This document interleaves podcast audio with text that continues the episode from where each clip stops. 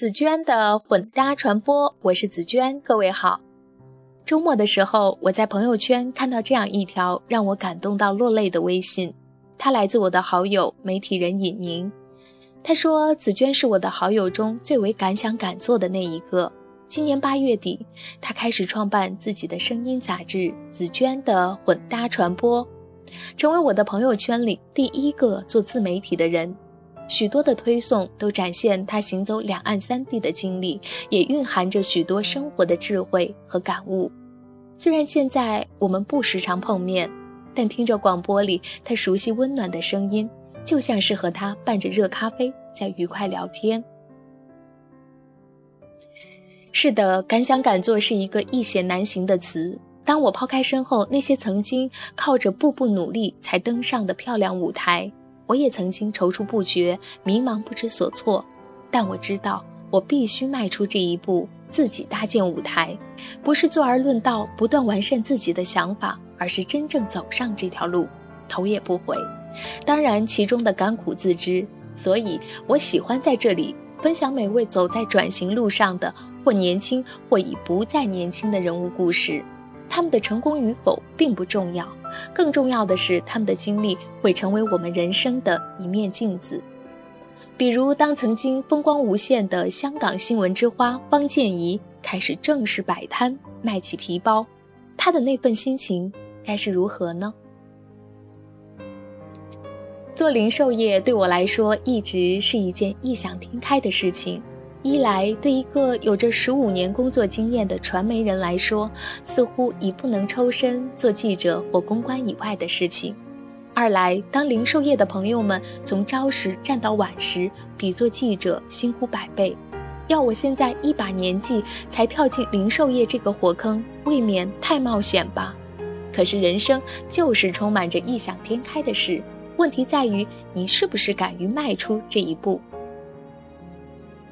我受雇的皮革工作坊位处石碣尾赛马会创意艺术中心，每季都会举办为期两天的手作市集，上百个手工达人都会到场摆摊售卖自家的产品。我也战战兢兢地在十一月末参加这次市集，趁机会一试市场水温，看看自己的手艺以及方建怡这个名字能不能在竞争激烈的手作市场分一杯羹。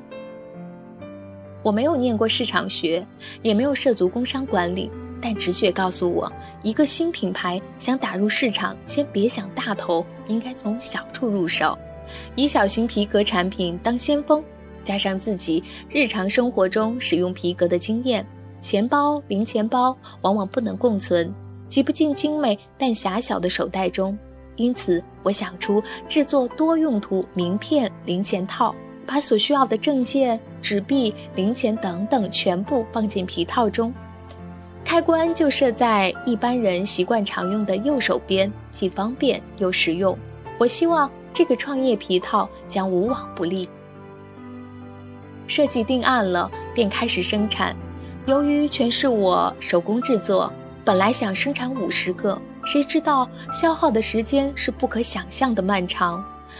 经过我许多个晚上通宵秘密裁、秘密缝，这条蚂蚁速度生产线只制作了二十五个。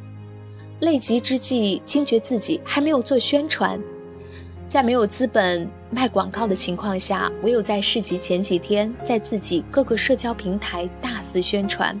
朋友们都说，凭你的名气，凭你前新闻女主播的知名度，你的皮套一定会大卖。我的头脑也的确有一丝被冲昏了，但我觉得还是应该审慎乐观一点比较好。两天的市集到了，顾客络绎不绝，工作坊也挤得水泄不通。我非常感恩旧同事朋友们特地前来捧场，其他无暇到来的朋友都发来短信要订货，也有很多不认识的网友在社交网站已经笃定购买某件产品。以上说的是一种鼓舞，但以下就是一些体验了。别以为你是前新闻主播，摆摊便会前呼后拥，因为十个有九个顾客一进店，第一项留意的东西是货物的本身，并非售货的那个人。即使你面带灿烂的笑容，客人的眼睛只会四十五度角注视货品，很少第一时间六十度看你一眼。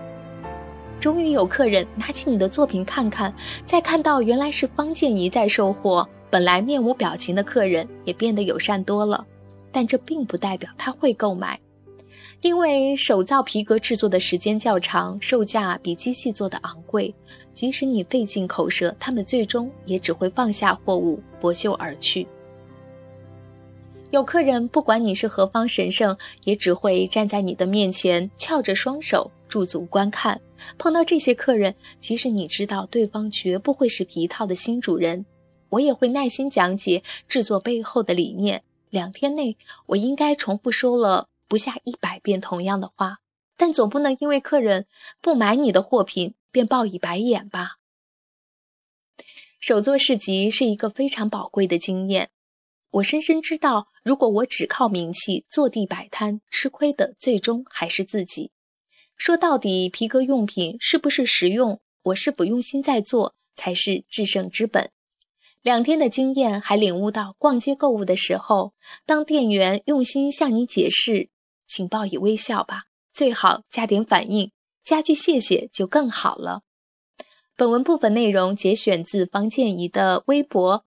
那关于方建怡的背景故事，还请留意收听我之前的推送。不做公务员，当上皮匠的香港新闻之花。好吧，这期节目的分享就是这样，感谢你的收听。